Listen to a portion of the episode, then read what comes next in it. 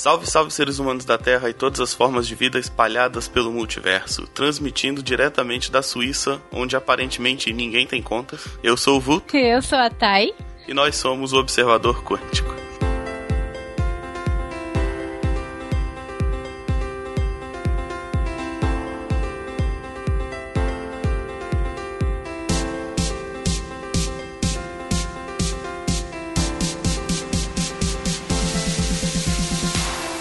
Hoje a gente vai falar de um assunto que é, tem claramente a ver com ciência, né? Mas a gente não vai esmiuçar algum tema específico. A gente vai falar do Nobel, uhum. né? Que é o hum. prêmio que premia aí os grandes cientistas da atualidade, uhum. né? E que rolou os anúncios das premiações essas semanas que passaram, né? Isso, tá Isso mesmo. Foram por algumas semanas atrás. Muita gente ouviu falar e a gente veio aqui para explicar mais ou menos o motivo deles terem ganhado um Nobel. Por que, que a pesquisa deles foi tão significativa assim para a ciência? Exatamente.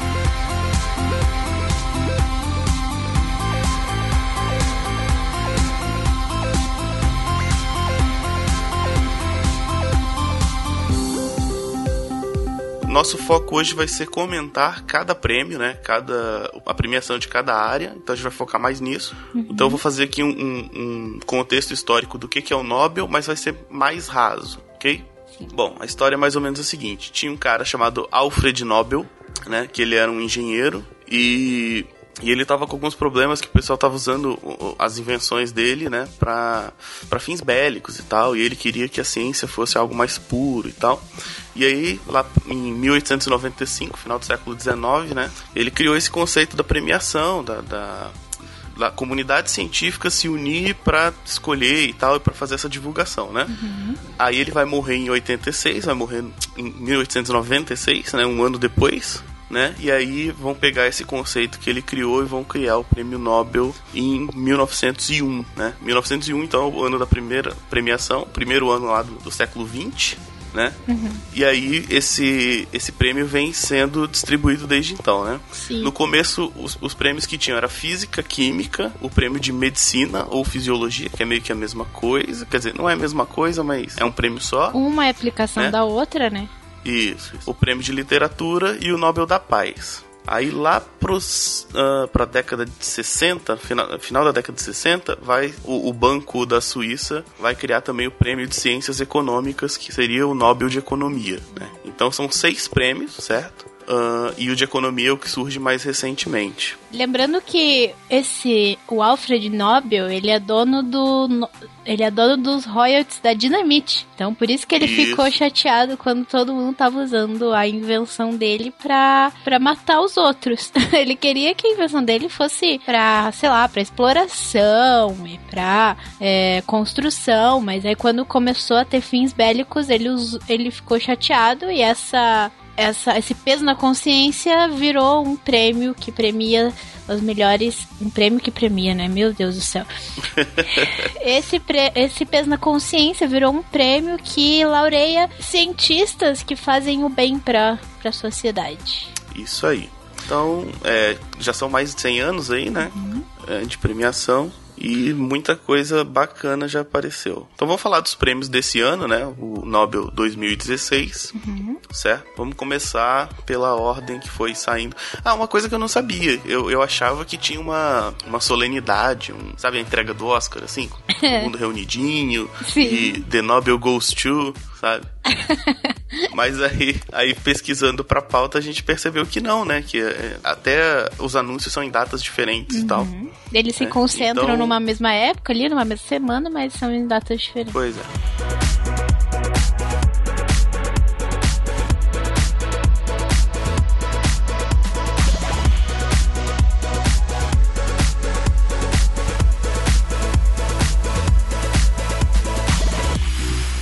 Então, o primeiro que saiu esse ano foi o de medicina. Uhum. O ja um japonês, comentar? o Yoshori Oshimi. eu acho que é assim que fala o nome dele, eu não sei, mas o Yoshori. Yoshi, Yoshinori. Yoshinori Osumi. Osumi. E esse, o Yoshinori, ele ganhou um prêmio pelo descobrimento da, de como funciona a autofagia, ou seja, o sistema de reciclagem dentro do organismo. Então, é, esse, esse termo autofagia é um termo grego que foi cunhado lá nos séculos. lá no, na década de 60. Então, os pesquisadores sempre observavam células que podiam uh, se alimentar dos próprios conteúdos. Então ele foi pesquisando como isso podia contribuir para como que essa renovação das células podia ser a resposta do, do corpo à fome e até às infecções. Parece uma coisa simples, mas é um trabalho loucuragem. É, pois é. A, a autofagia já é conhecida, né? Uhum. Desde os anos 60 e que é esse mecanismo que a célula ela vai uh, comendo, se alimentando de partes de si própria, uhum. né? Pra fazer algumas funções dela, economizar energia e uhum. tal. E aí esse cara tem um trabalho nessa linha que ele vai tentar entender como é que isso funciona, né? Sim. Ele conseguiu avançar bastante nisso. Uhum. Ele, ele usou levedo e daí foi é, identificando os genes que faziam essa autofagia. Ele foi evidenciando também os, me os mecanismos que realizavam esse, esse sistema todo dentro do organismo. Então, é, como o Vulto disse, a gente já sabia que isso acontecia, ele conseguiu determinar como isso acontece. É, no caso, é, esse processo de autofagia tem a ver com degeneração celular também, né? Uhum. Então, esse estudo dele de entender como é que esse processo funciona pode ser importante depois para entender como funciona o mal de Parkinson, a diabetes tipo 2 uhum. e outras doenças degenerativas. Né? Sim, e, e, lembrando que esse, essa autofagia, ela pode ser um, essa é uma mutação nesses genes, né? Então, e essa mutação nos genes, eles é, é são importantes, ele foi premiado com isso. Você pode estar perguntando, meu Deus, mas por que, que ele ganhou um Nobel com isso? Porque justamente essas mutações que são ligadas à autofagia, elas podem causar doenças, sabe? E esse processo de das células se consumir pode ser envolvido, pode envolver várias doenças, como é, o câncer, por exemplo, que a gente já sabe que é uma malformação da célula que se repete, né? E também doenças neurológicas, como o Vulto mesmo citou. Isso. Tem o Alzheimer aí também. Né? É, o Alzheimer várias doenças. Bacana. Uhum. Então esse esse senhorzinho com cara de simpático, o Yoshinori Osumi é o vencedor, o cara que levou para casa o Nobel de Medicina. E tem um prêmio em dinheiro também, né? Tem. Que acho que são 8 milhões de. De euros? Ah, acho que são euros. Não, não são euros. Acho que é um dinheiro da Suíça. É? 8, 8, 8 milhões de coroas suecas. Ah, é verdade. Verdade. Isso mesmo.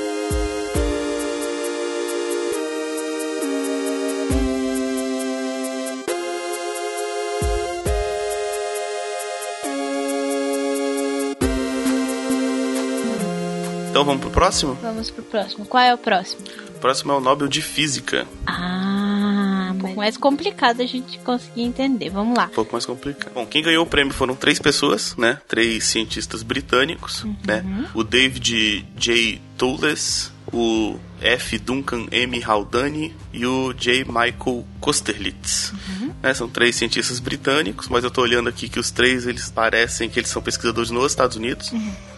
E aí eles ganharam porque eles estão fazendo estudos com materiais diferentes. Materiais com, que têm transição de fase diferente. Vamos, vamos explicar mais ou menos como é que funciona isso. Tá? Eles dão exemplo aqui com pães, com topologia e pães. Então eles citam que existem, por exemplo, tem o bagel, que é um pão que tem um buraco no meio, e o pretzel, que é tipo uma rosquinha que tem dois buracos, certo? Uhum. A comparação que eles fazem é o seguinte: não existe meio buraco. Então, assim, você vai ter objetos que vão ter um buraco ou nenhum buraco e objetos que vão ter dois buracos. E esse salto de fase de, de uma forma para outra, ela é bem peculiar, porque ela não tem meio termo, entende? Uhum. Então eles usam esse conceito da, da mudança de fase para estudar novos materiais. Aí eles citam exemplos aqui de materiais que eles chamam de materiais exóticos. Sim. Então, por exemplo, a gente tem os, os métodos os estados mais comuns da matéria, né, que seriam sólido, líquido e gasoso, mas em altas temperaturas e baixas temperaturas a gente tem outros tipos de materiais. Nos extremos, né? A gente Nos tem extremos. A gente É, tem aí os cita aqui que per- super per- líquidos, super fluidos. Sim, sim, tem o plasma a alta temperatura. Aí cita aqui que em temperaturas extremamente frias, perto de menos pontos 273 graus Celsius, que seria o zero do Kelvin, né? A matéria entra em fases exóticas. Aí ele cita aqui um condensado quântico. Complexo, né? Difícil, Pois mas, é. mas é, o importante é a gente Difícil. entender que essas descobertas deles é, vão fazer a gente conseguir entender, a gente, os físicos e todo mundo que trabalha com materiais, vão conseguir entender é, teoricamente os mistérios da matéria nessas, nesses extremos, né?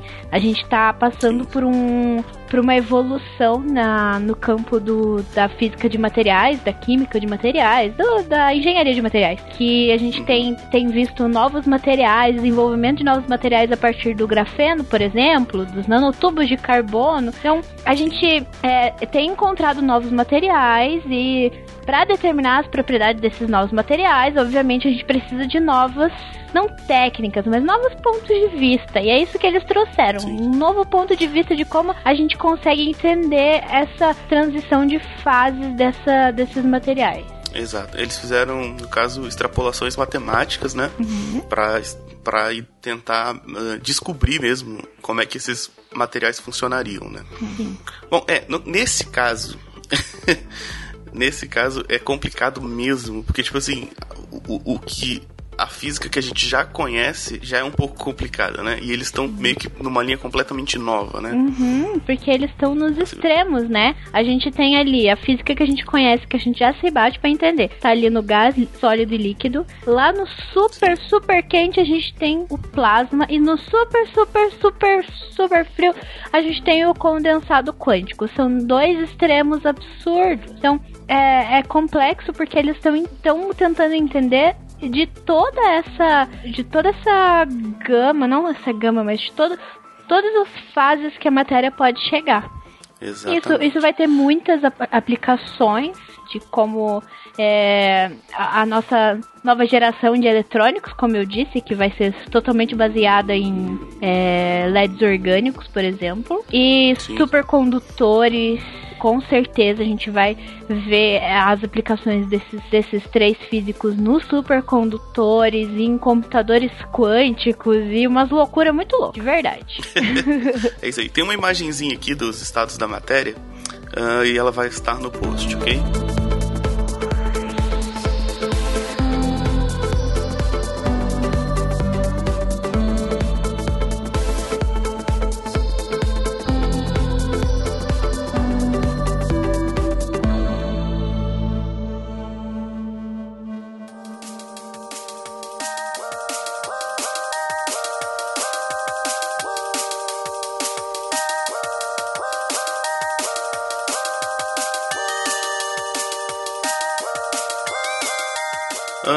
Vamos pro próximo, que é o Nobel de Química. Tá aí, é a sua área, então brilha.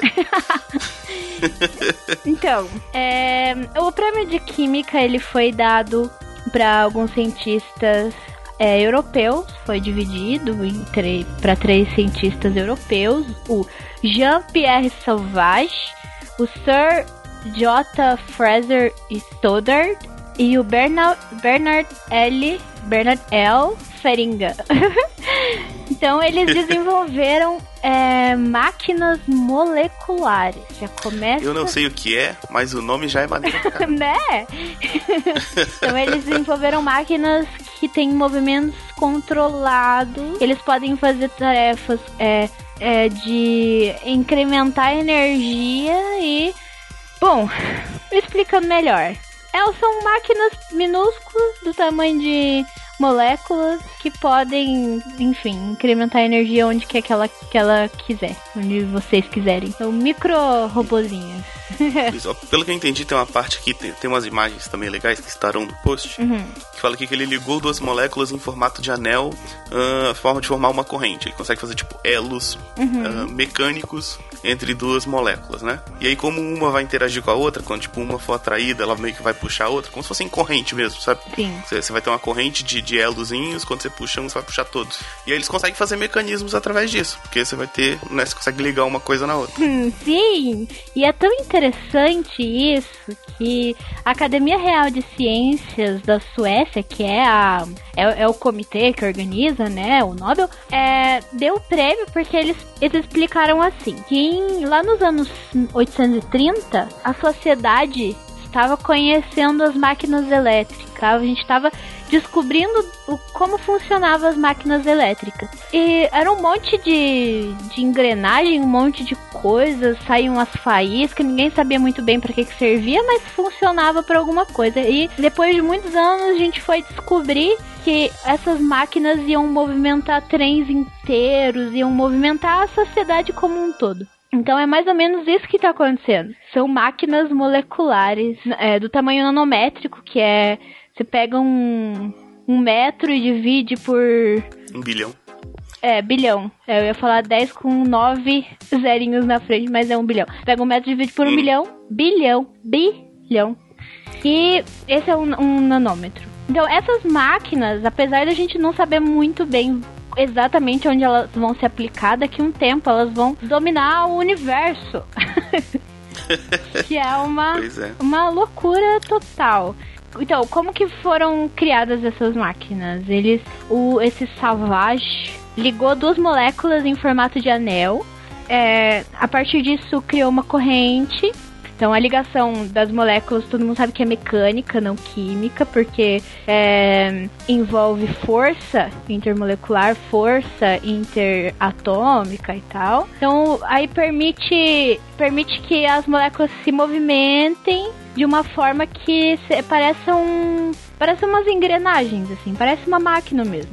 Isso, você consegue um, criar um conjunto de moléculas que quando você move uma, ela vai mover as outras. Aham, uhum. é bem que engrenagem. Lembra consegue... de, sei é, lá, vai... tempos modernos, uma engrenagem rodando Isso. a outra. Só que. É, aí você vai. Pequeno. Você vai conseguir fazer os efeitos de você conseguir construir máquinas, né? Uhum. Como se fossem com engrenagens, só que de tamanho molecular. Sim, sim. Esse foi o Salvage, que ele descobriu como ligar essas moléculas e deixar essa mobilidade livre. É, o Stoddard, ele encaixou nesses anéis um, um eixo que fizesse com que esse, esses anéis se movimentassem por causa da adição de calor, ou seja, é, aumentava a temperatura, esses eixos eixos se movimentavam também, porque as moléculas elas se movimentam com mais temperatura, né? A termodinâmica básica. Uhum. E aí, depois, usando todas essas ideias anteriores, o Feringa ele desenvolveu o primeiro motor molecular de fato. Então, ele fez um nano carro. um nano carro. Vocês lembram? No observador quântico número não sei o número. Número 3, eu acho. O, o de bioquímica. O 3 é o do bioquímica. Uhum. Que o, o Vulto falou que seria louco se a gente tivesse vários robôs entregando é, medicamentos, medicamentos, no nosso corpo. Então, meu, meus amigos, é está mais perto do que vocês imaginam. Exatamente. Então é isso, eles eles estão ainda é um, é um desenvolvimento em processo, eles só eles cobriram cobriram como fazer, como é, fazer funcionar e tal. Vocês viram que um descobriu como montar, outro descobriu como movimentar, o outro já conseguiu fazer um carro, um nano carro. e daí os próximos passos são aplicações é, reais, de fato, né? As aplicações uh, palpáveis que a gente possa entender, por exemplo, ah, vamos descobrir como, sei lá, vamos, vamos até, Vulto, a gente tem que registrar nossa ideia de ter esses nanocarros entregando medicamentos, porque, né? Nano entregadores. Nano motoboy. É. vamos, vamos registrar essa ideia que a gente vai perder muito dinheiro. Pode crer. Bacana.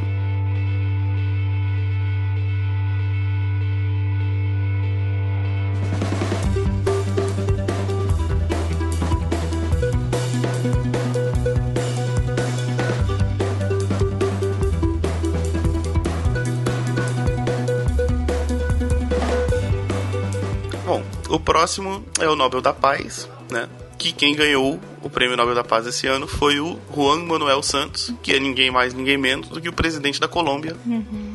né?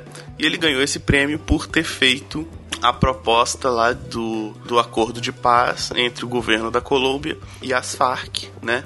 Que são as forças forças armadas revolucionárias da Colômbia, né? Que já vem uma guerra civil, né? Desde uh, muito tempo atrás, desde do, ah, desde bastante tempo, né? E esse processo todo de, de pacificação veio sendo discutido desde do, do começo dos anos 90 uhum. e, e, esse, e aí esse ano teve né, o referendo tal. eles conseguiram faz, montar um acordo né e trazer esse acordo para votação popular uhum. no caso foi votado que não né porque é, eu acho que a população considerou que estavam uh, dando regalias demais pro pessoal e tal mas assim essa parte é bem complexa essa parte de, de, da política da Colômbia então, mas basicamente é, ele ganhou o prêmio Nobel por ter promovido esse acordo, né? promovido essa discussão. Sim, justamente o, é... o comitê ele deu esse prêmio porque ele, ele foi o cabeça dessa negociação que acabou com uma guerra civil que já durava 50 anos.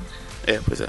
Assim, eu recomendo Uh, tem um episódio do xadrez verbal que eles explicam isso com muito mais cuidado. Né? Uhum. Eles são dois historiadores e, e trabalham falando de política internacional há bastante tempo.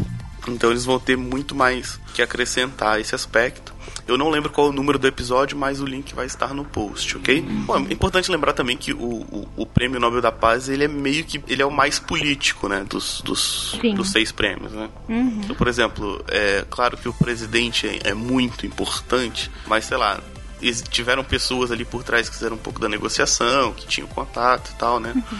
Então tem, tem várias coisas aí envolvidas e é mais complicado do que parece. Sim, não é só. Mas é... O prêmio da paz não é só um prêmio, tipo, ah, beleza, ele é bonzinho. Não. Esse prêmio ele dá força política para ele, inclusive. Dá uma repercussão no, no país, dá, dá credibilidade na hora dele negociar de novo. É, uma, é um negócio mais mais complexo do que os outros prêmios, até. É, pois é, tem, tem, tem bastante política envolvida. Sim. Tá, então fica a recomendação do xadrez verbal e vamos tocar pro próximo.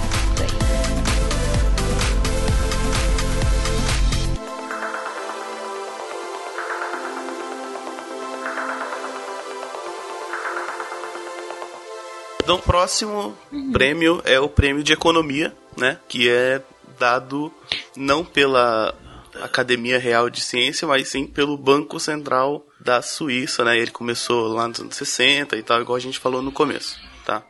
O prêmio foi para Oliver Hart e Bengt Holmstrom. Uhum. Cara, o nome dos cara tem uma tem é, cara, eu nem sei o nome desse símbolo.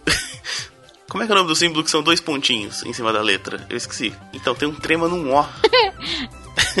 de onde eles são? Finlandês, esse que tem o trema no O por isso. O outro é britânico mesmo. Bom, então é o seguinte, eles fizeram, é, eles ganharam esse prêmio pelas contribuições que eles tiveram na teoria dos contratos. Nossa.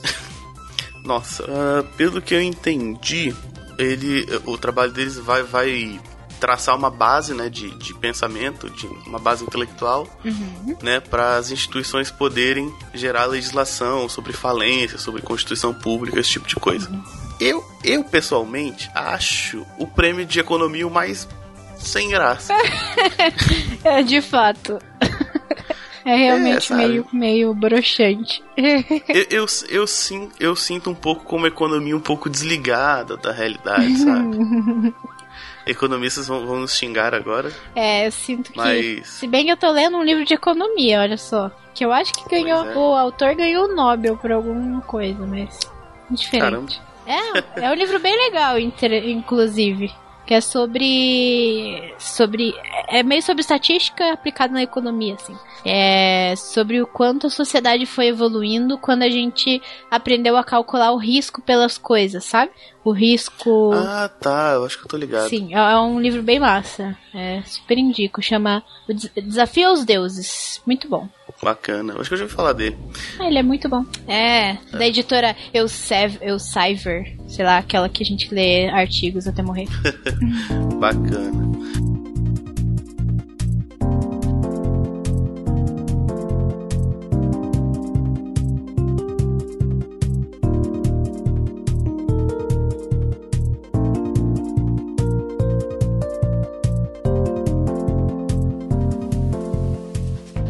Último é o Prêmio Nobel de Literatura. Ai, que foi o mais foi legal. Quem ganhou o prêmio, Thay? Foi o lindo, maravilhoso, divo do Bob Dylan. Gente, o Bob Dylan ganhou. Exatamente, exatamente. Pegou uma galera de surpresa, uhum. né? A, a galera da, das interwebs ficou meio surpresa, mas pelo que eu estava lendo, já, já vinham cotando ele há alguns anos, né? Sim. Então, para a comunidade que do Nobel, tá? A galera do, dos grupos que votam, né? Uh, já era meio que de se esperar. Assim. Uhum, já era uma possibilidade concreta. É, é não, não de se esperar como, tipo, ah, vai ganhar com certeza, mas existia a possibilidade. E, incrível que pareça, tem umas, umas galeras na internet falando que ah, um maconheiro de esquerda ganhou o prêmio e, ah. e ele nunca escreveu nada, não sei o que, só um músico, só um músico, né? Uh, bom, primeiro que ele escreveu coisa pra caramba, né? Sim. Num dos textos que eu encontrei aqui, tem uma lista de livros dele, tem 30, 30 títulos. Nossa! Que é coisa pra caramba. Uhum. Não, mas assim, a gente, é foda, a gente né? precisa, a gente precisa é, considerar que música é um tipo de literatura, gente. Música é, sim, sim. é história, música é poesia, música é literatura. Então, meu, pelo amor de Deus, nunca escreveu nada. É, só, só das músicas ele já merecia. E daí ele vai lá e escreve é. 30 livros. Ah. Pois é. Então, por exemplo, se você tem você tem uma letra de uma música e se você publicar ela sem o, o, o instrumental, a batida e a coisa, uhum. é uma poesia, né, em geral. Sim. Com é. certeza. É. Tanto que os livros então, dele, assim, é, a maioria são poesia, não são? Sim, Ou tem bastante coisa de poesia. Não, não mas tem uns por nome aqui, por exemplo, tem um Crônicas Volume 1. Uhum. Aí provavelmente é, é uma coisa então. mais à parte. Mas Sim. tem bastante coisa que são tipo Lyrics 1962-1996. Uhum. Seria tipo uma coletânea das letras, que é basicamente isso que eu falei. Sim, e, e assim, a, o, o, prêmio de literatura geralmente ele visa é, escritores que influenciam né, gerações, que realmente são é, precursores de algum estilo, talvez, não sei. E o Bob Dylan foi uma influência na música assustadora. A gente escuta é, resquícios de Bob Dylan até hoje em outros, em outros artistas, grandes artistas, famosos artistas. Então, só pela, pela influência também, isso é, é importante ser ressaltado, né? Sim, sim. Tem aqui a lista de álbuns dele também é gigante, cara. Eu não contei quantos, mas provavelmente são mais de 30 também, são mais sim. de 40, sei lá. Tem coisa pra caramba, velho. Uhum. Bom, é, eu poderia dizer que é muito merecido, mas eu não sei quem, quem eram as outras pessoas que estavam indicadas, né? É. Para fazer uma comparação. Sim. Mas eu acho merecido, sim. Eu acho que o cara é foda e tal. Uhum. Bom, então, esses foram uh, os vencedores do Nobel, né? A gente tentou comentar bastante os que a gente tinha mais alguma noção, no caso os de física, de química, de medicina. Lembrando, o... lembrando que a gente, a nossa ideia nem poderia ser discutir sobre se foi merecido ou não, porque a gente a gente tá aqui só para comentar o que foi e o que não foi.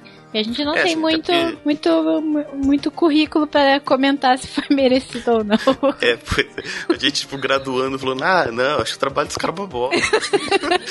não é tão relevante, Sim. eu devia ter ganhado o Nobel. Seria meio, meio vacilo, né, da nossa parte.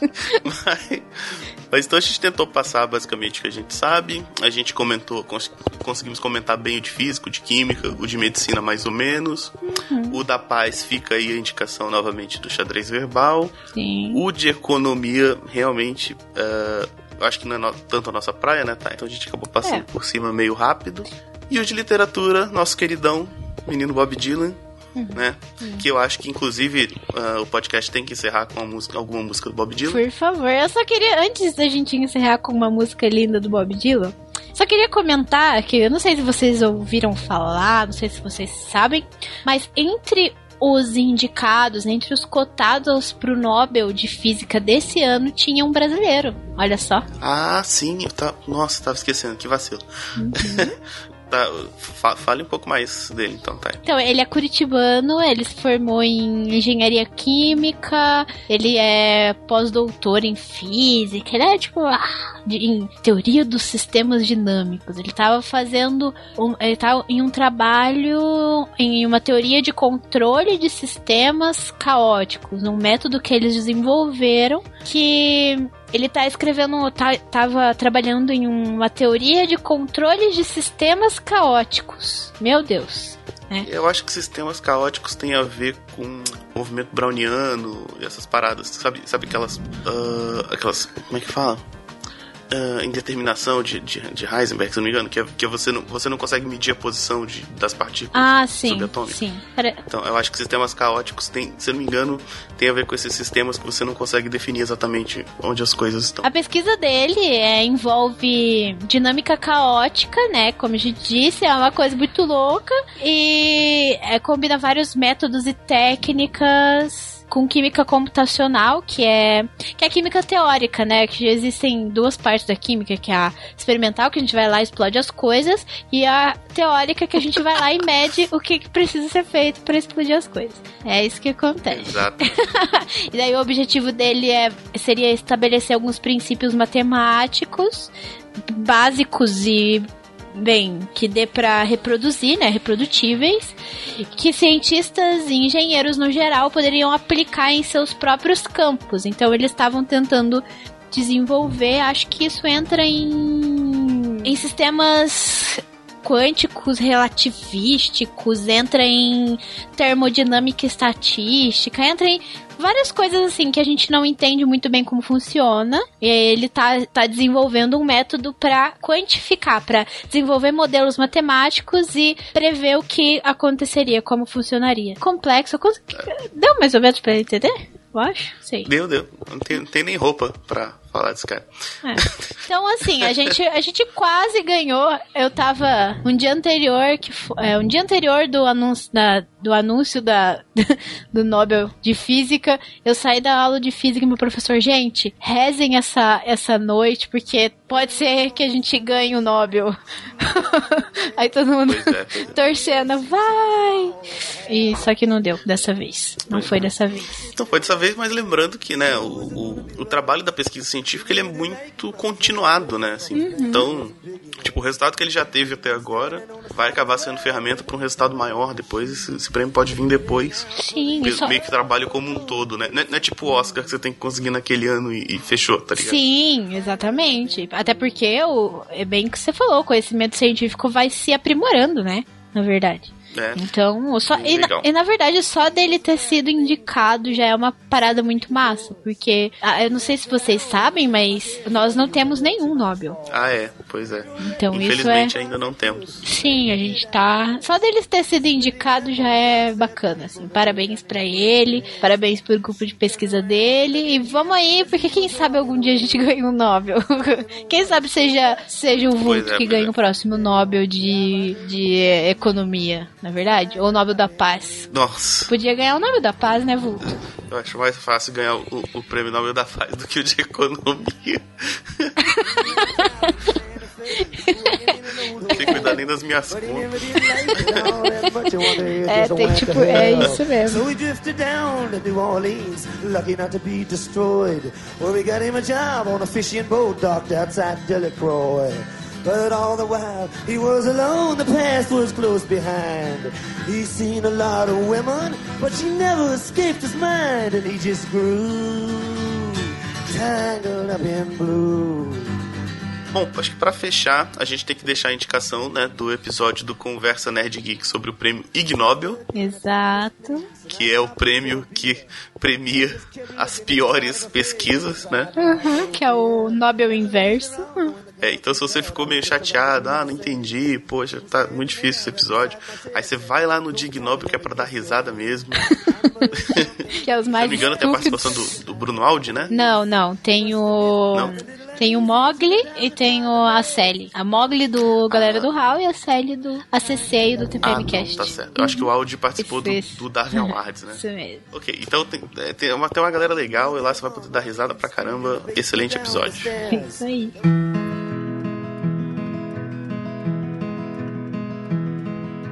How many roads must a man walk down? Before you call him a man? How many seas must the white dove sail before she sleeps in the sand? Bom, eu acho que é isso. Eu acho que encerramos por aqui. Quer comentar mais alguma coisa, Não, tá aí? A gente tá. tá- Ah, quero! Quero dizer que vocês podem mandar e-mails pra gente. Olha só. A gente já tem um e-mail só nosso? Não, sei. Acho que não ainda. Mas a gente lê os e-mails que você manda pra gente lá no Conversa Nerd Geek. Porque, porque a gente não lê os e-mails aqui? Porque o assunto já é grande. A ideia era ser um drops e a gente já tá falando demais. Então lá no, no Conversa Nerd Geek a gente lê os e-mails que vocês mandam pra gente no contato arroba culturanerdgeek.com.br. Coloquem no assunto Observador Quântico e a gente vai ler seu e-mail com muito carinho lá. Isso. Se você quiser também pode comentar no post, Uhum. Isso pode comentar no Facebook, pode comentar nos nossos twitters pessoais ou no Twitter lá do portal Seneg. A gente tá, tá, tá bem aberto aí pra conversa e tem várias Porque opções. ciência é isso, é a gente discutir. Se vocês não é, concordaram em alguma coisa que a gente falou, a gente sempre tá aberto a, a conversas, a discussões e. Não, é, e, e esse, esse provavelmente é um dos episódios É. que tem a maior chance de Sim. a gente não sabe tudo, a gente Foi bem descobre tudo na coisas, hora mas- de estudar mas é a pauta, vida. então vocês podem vir falar. Então é isso. Beijo, tchau e encerrando a transmissão.